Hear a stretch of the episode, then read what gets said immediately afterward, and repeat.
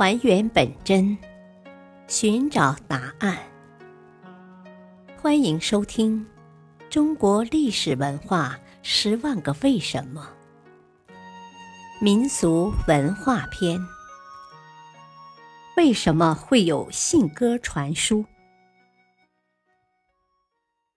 空中通信当然不是现在的飞机航空，它是指使用风筝、信鸽等。进行通信的方式，信鸽传书，我们都比较熟悉。现在还有信鸽协会，并经常举办信鸽长距离的飞行比赛。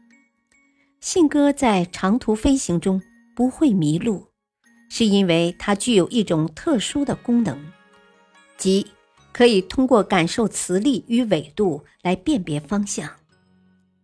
在历史上。张九龄的信鸽送书是最有名的。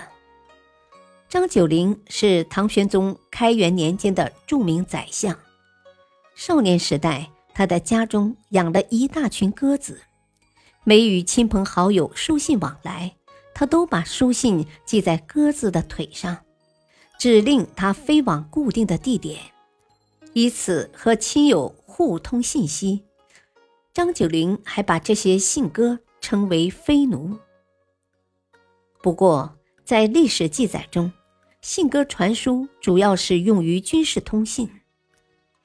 公元一千一百二十八年，南宋大将张俊视察部下屈端的军队，他来到军营后，见空荡荡的，没有人影，非常惊奇，令屈端把他的部队召集到眼前。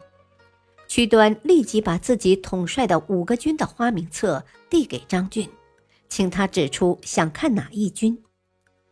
张俊指着花名册说：“我要在这里看看你的第一军。”屈端不慌不忙地打开笼子，放出一只鸽子。顷刻间，第一军全体将士全副武装，飞速赶到。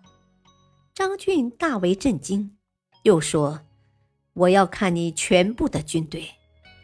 屈端又放出四只鸽子，很快，其余的四军也火速赶到。面对整齐的集合在眼前的部队，张俊大喜过望，对屈端更是一番夸奖。其实，屈端放出的五只鸽子都是训练有素的信鸽，他们身上早就绑好了调兵的文书。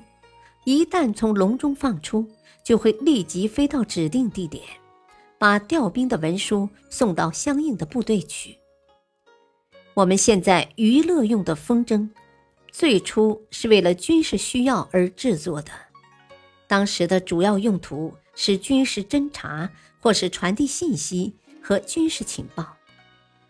到了唐代以后，风筝才逐渐成为一种娱乐的玩具。并在民间流传开来。感谢收听，下期播讲中国结为什么能世代相传。敬请收听，再会。